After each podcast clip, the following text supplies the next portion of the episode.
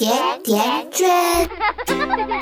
拓宽父母视野，回归养育本真。这里是甜甜圈房类。群里的朋友，你们好。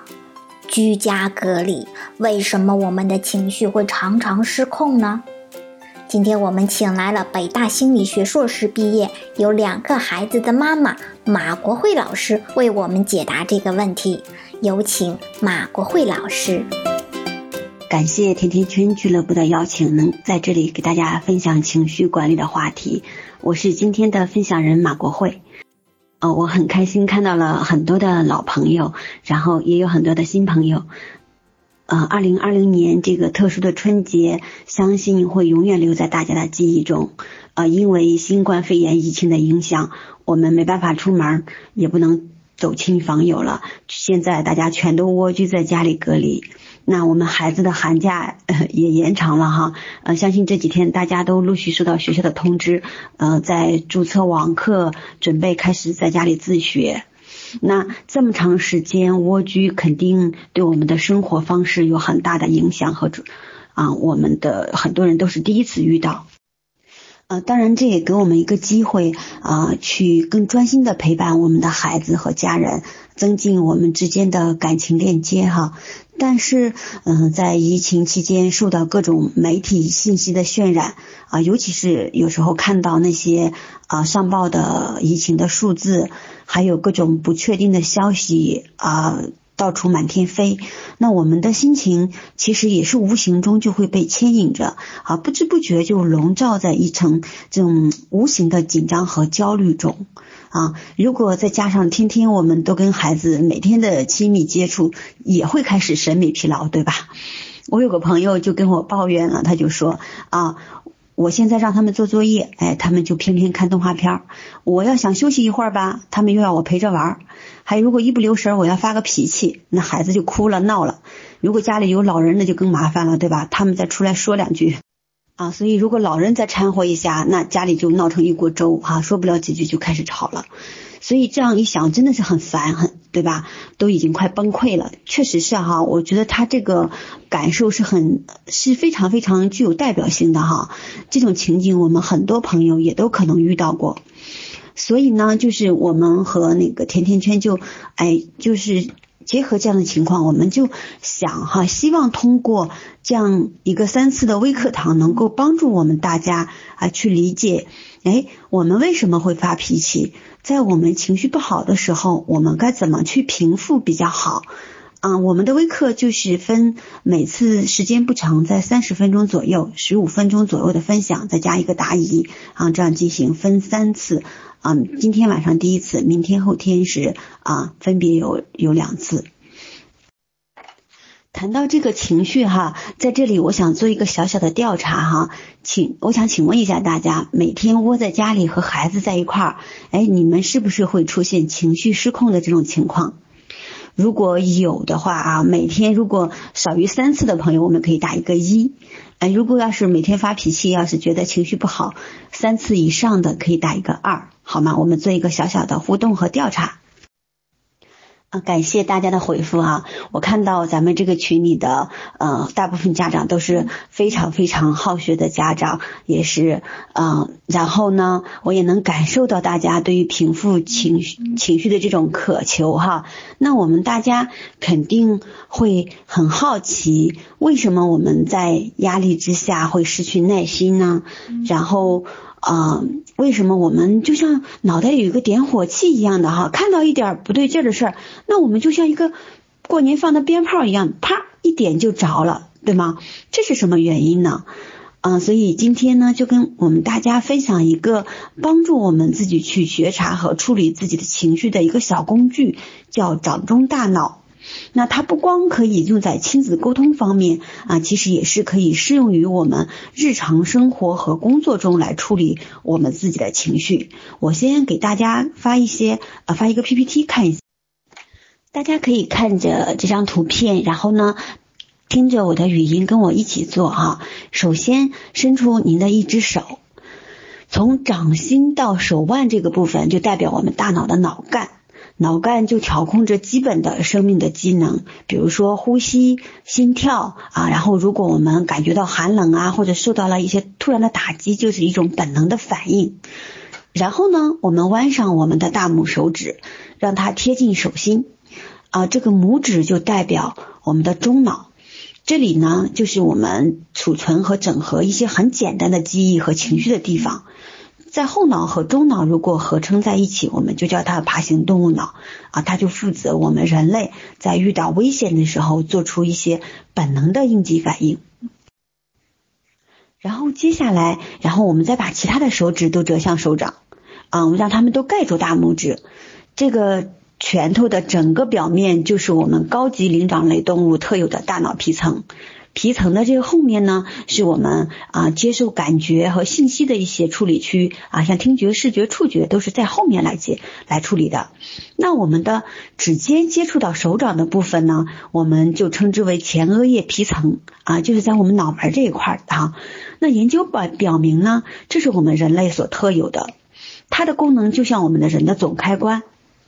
就可以控制我们的情绪调节，哎，还有比如说别人对我们的评价，我们自己对我们自己的评价，我们对人际关系的一些反应啊，一些需要啊，啊，还有就是一些对我自我的认识啊，道德啊，啊，品德呀，这些功能都是从这部分脑区来发展出来的。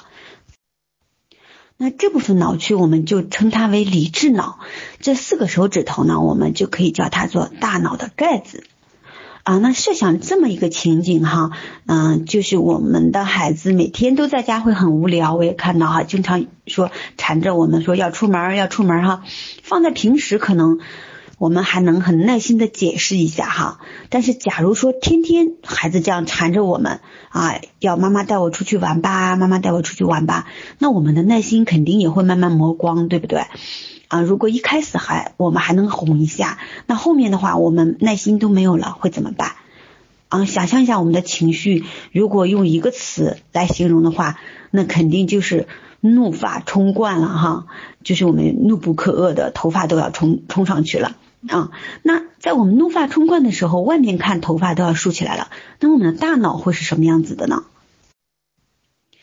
嗯，这个时候，请我们嗯，大家把四个手指头打开朝上啊，拇指还是继续保持在掌心啊。我们在外面看上去怒发冲冠的时候，其实我们的大脑这时候大脑盖子就打开了啊，我们的前额叶皮层的链接就阻断了。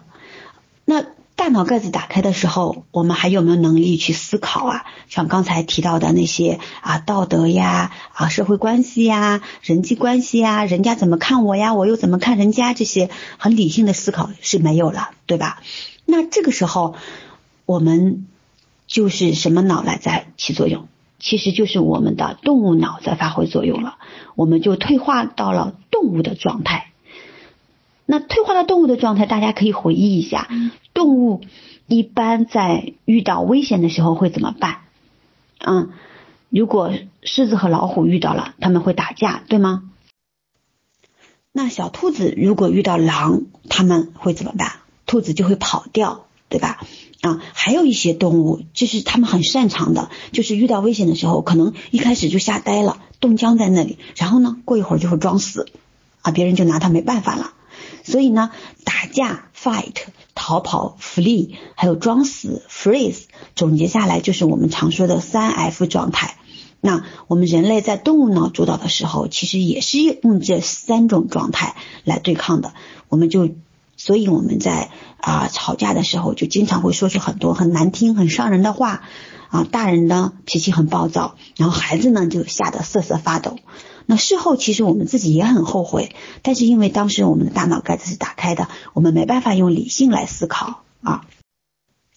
关于我们的情绪，还有几点知识，我们嗯在这里跟大家也也分享一下哈。就是我想请大家回忆一下，就是如果你看到别人大发雷霆，好，大脑盖子打开的时候，你自己会是怎么样的？这个时候是不是我们也控制不住就要发火呢？啊，你的嗓门大，那我的嗓门也比你很大；你的脾气大，我的脾气比你更大，对吗？啊，就是别人大脑盖子打开了，哎，你的大脑盖子也被打开了。这就是因为在我们的大脑中有一种镜像神经元系统，会使得我们模仿他人的动作还有情绪。有一本书的名字就叫做《我看见的你是我自己》，这就是解释哈为什么我们会模仿身边人的一些动作呀、神情啊，甚至他们的情绪。所以呢，作为家长，我们要从自己来做，先自身做起，学习一下控制情绪、管理情绪。嗯，当我们自己把自己的情绪控制好、管理好的时候，我们才能够帮助孩子，也能够去教会他们怎么去学习管理情绪和控制情绪啊。当然，我们自己也也要理解一下哈，就是我们的大脑盖子是嗯会经常打开，也会关上的，它不会一直打开啊，它会时不时的打开，时不时的关上。其实就像我们的情绪一样的，情绪啊可能来了。啊，这会儿来了，你情绪不好，那过一会儿你的情绪也就走了啊，这都是正常现象的。所以，我们学习啊正面管教啊，情绪管理呀，其实并不是让我们刻意压制我们的情绪，让我们永远不打开大脑盖子，而是说啊，当我们在意识到自己的情绪不好，大脑盖子打开的时候呢，能够意识到它，并且采取一些正确的方法来调整它。我们就是记住要先处理情绪，后解决问题。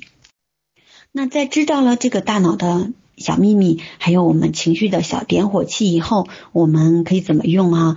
就是你可以通过它，嗯，用几以下这几种方法来调节情绪。首先，第一种就是这个可以帮助我们来做一个很好的情绪觉察，在意识到自己的脾气来临的时候，就告诉自己说：“哦，我的大脑盖子打开了。”这时候就可以有意识的想一些办法来把我们的大脑盖子盖上，啊，恢复我们的理智思考。第二种呢，我们就可以把我们今天学到的这个掌中大脑的小知识啊，讲给你身边的人听。比如说我们的孩子啊，我们的啊爱人，还有身边那些容易脾气暴躁的同事哈，跟他们分享一下这个小知识点，让他们也了解这个情绪的点火器。那一旦发现我们双方哎都处在情绪的边缘的时候，我们就可以做一个互相的提醒。比如说，我们看到孩子啊不做作业啦、耍脾气啦、要看电视啦，或者说，我我还看到群里有人在分享说，两个孩子在一块儿经常哭和闹啊。那这个时候，我们妈妈就可以提醒一下孩子说：“哎，宝贝儿们啊，如果再这样下去，你们的大脑盖子就打开了，对吧？那妈妈的大脑盖子可也就要被掀开了哈。妈妈可不想变成大老虎哦啊。然后我们就用这种幽默的方式来提醒一下孩子，可以化解一下当时这种。”很紧张的情绪和氛围啊，那孩子如果我们看到，咦，哎，妈妈一下提醒我们了，哎，当时可能情绪还蛮紧张啊，妈妈这样一讲，可能氛围一缓和，那我们的冲突也就避免了啊。当然，让我们大脑盖子盖上的方法啊，除了这些啊自我觉觉察和接受以外呢，还有很多的办法。在明天和后天，我们会继续讨论这个问题，看看还有什么具体的一些工具，还有一些啊方式来帮助我们大脑盖子来合上。那啊，今天的分享呢，我们就到这里啊。我们有一些朋友听了之后呢，啊，可能会产生一些。嗯，负面的一些自我的评价，我担心哈，会不会说，哎呀，平时是不是我脾气太大了，经常吼孩子啊？啊，其实我想跟大家说的是，啊，种一棵树最好的时机是十年前，再好的时机就是当下，只有在错误中，我们才是学习的最好的时机。那给孩子一些时间，也给我们自己一些时间。那只要我们愿意觉察，耐心的陪伴我们的孩子，啊，早晚有一天会守得花开的。所以呢，今天的分享就到这里结束了啊！我们啊一定要记住，就是在情绪来临的时候，一定要先处理情绪，再解决问题。把这个掌中大脑的小点火器的知识点回来分享给我们的朋友啊！所以呢，祝大家在这个特殊的时刻啊，要照顾好自己的情绪，让自己的大脑盖子经常保持关闭的状态，那才能做到笑口常开，提高我们的免疫力，战胜我们的疫情。啊，谢谢大家！感谢马老师的真诚分享。下一期马老师将要来跟大家分享一下，如果孩子撒泼打滚、又哭又闹，该怎么和孩子好好沟通呢？你也可以订阅我们的甜甜圈官方出品的《科学育儿经典》，学习更多的育儿知识。好啦，我们下期见。